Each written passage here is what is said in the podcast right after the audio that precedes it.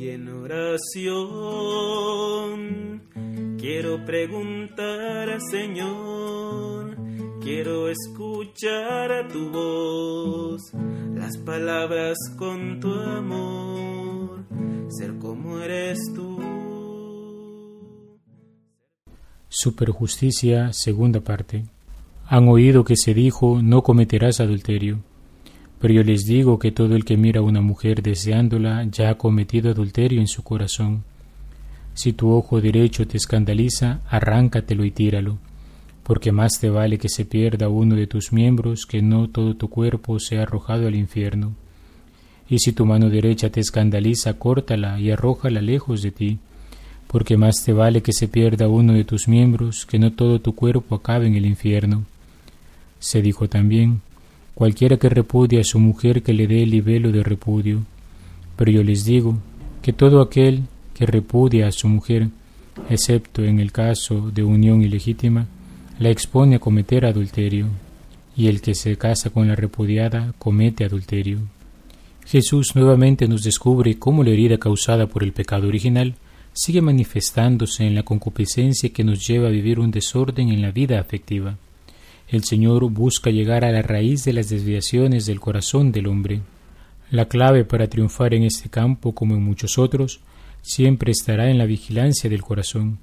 Hemos de procurar descubrir las primeras manifestaciones de cualquier tendencia desordenada para luego poder reencauzar nuestros afectos de tal modo que obedezcan siempre a nuestra razón iluminada por la fe. Las afirmaciones de sacarse el ojo y cortarse la mano sabemos que no han de leerse en un sentido literal. Ellas nos indican la advertencia de Jesús sobre evitar las ocasiones de pecado. Si sabemos que una situación nos conducirá a una visión utilitarista del prójimo y a una ofensa contra Dios, ¿por qué habríamos de someternos a ella?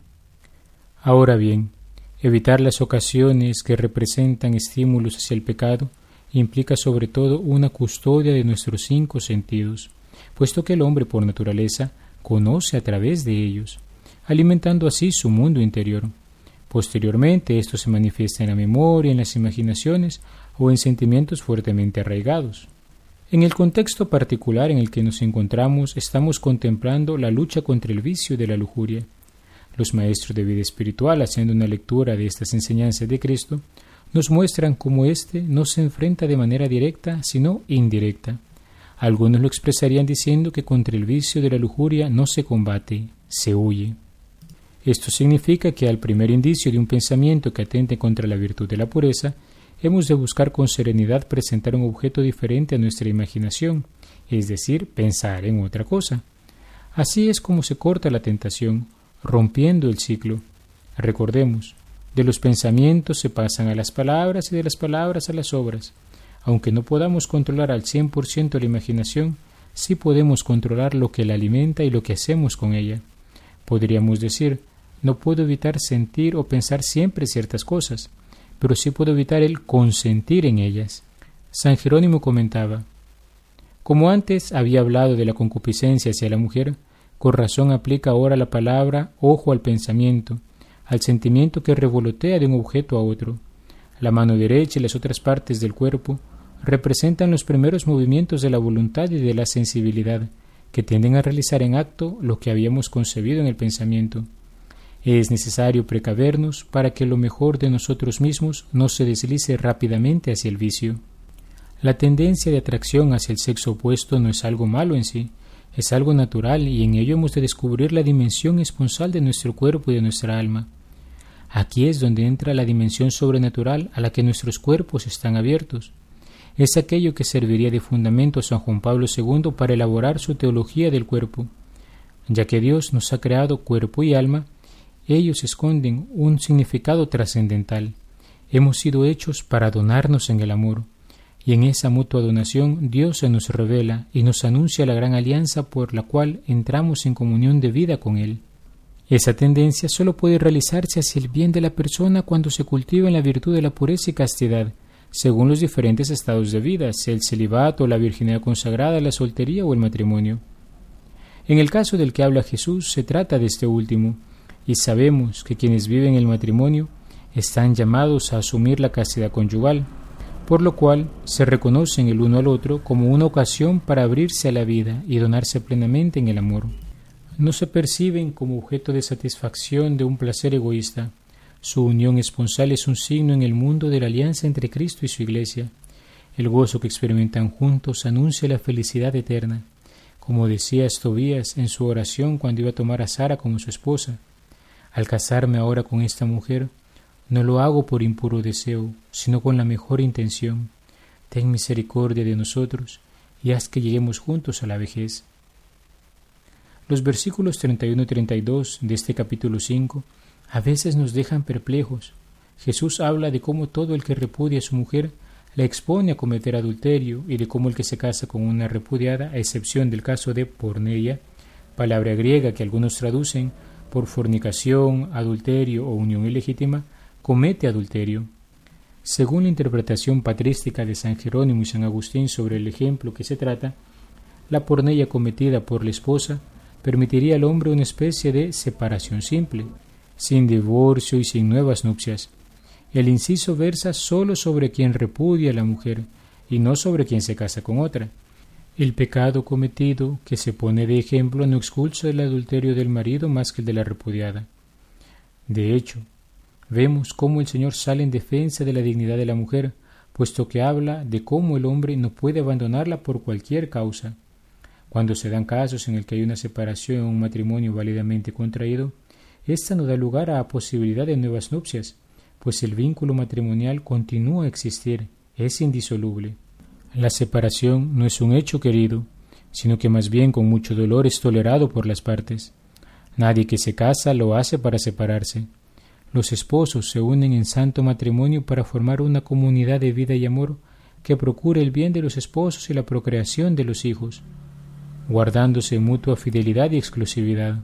En la Iglesia, cuando se habla de estos casos de separación, se espera que ésta tenga una finalidad medicinal, es decir, nunca se pierde la esperanza acerca de una posible reconciliación. Ya escribía San Pablo en 1 Corintios 7:11, a los casados les ordeno, no yo sino el Señor, que la mujer no se separe del marido, pero si se separa, que permanezca sin casarse o que se reconcilie con el marido, y que el marido no repudie a su mujer. Este texto del Sermón de la Montaña va leído junto con el capítulo 19 de San Mateo. Jesús, al ser preguntado por el tema de las separaciones por los fariseos, habla de la indisolubilidad del matrimonio acusando que el libelo de repudio era una concesión hecha por Moisés a causa de la dureza del corazón de los hombres. En aquella primitiva ley los israelitas habían dado un paso adelante respecto a otros pueblos, puesto que comenzaron a reconocer un estatus jurídico a la mujer. No obstante esto, la afirmación de Cristo lleva a los cristianos a ir más allá, a ir al plan original de Dios, cuando hombre y mujer, dejando a su padre y su madre, se unen para formar un matrimonio, pasan a ser una sola carne. El Señor incluso sentencia, lo que Dios ha unido, no lo separe el hombre. Así pone de relieve la grandeza del matrimonio y la dignidad de los esposos. Es una alianza que unifica y que se hace anuncio de la gran alianza entre Cristo y su Iglesia, entre Dios y los hombres. En el contexto del Sermón de la Montaña y particularmente de las Bienaventuranzas, es impresionante recordar unas palabras de Juan Crisóstomo el que es manso, pacífico, pobre de espíritu y misericordioso, ¿cómo imaginar que eche de casa a su mujer? El que a otros pone en paz, ¿cómo estará él en discordia con su propia mujer?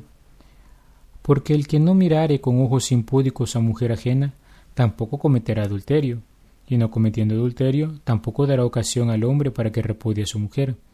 De ahí que el Señor tensa sin miedo los lazos de la ley y pone como una muralla de temor haciéndole sentir al hombre su peligro si repudia a su mujer, pues lo hace culpable del adulterio que ella pudiera cometer.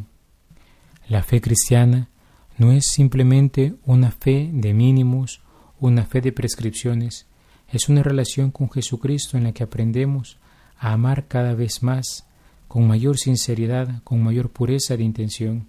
Que el Señor nos conceda la gracia de redescubrir la grandeza de la ley del amor.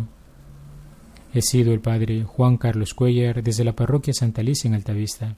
Que Dios te bendiga. Alabado sea Jesucristo, por siempre sea alabado. Dime Señor, en que te puedo servir. Déjame conocer tu voluntad.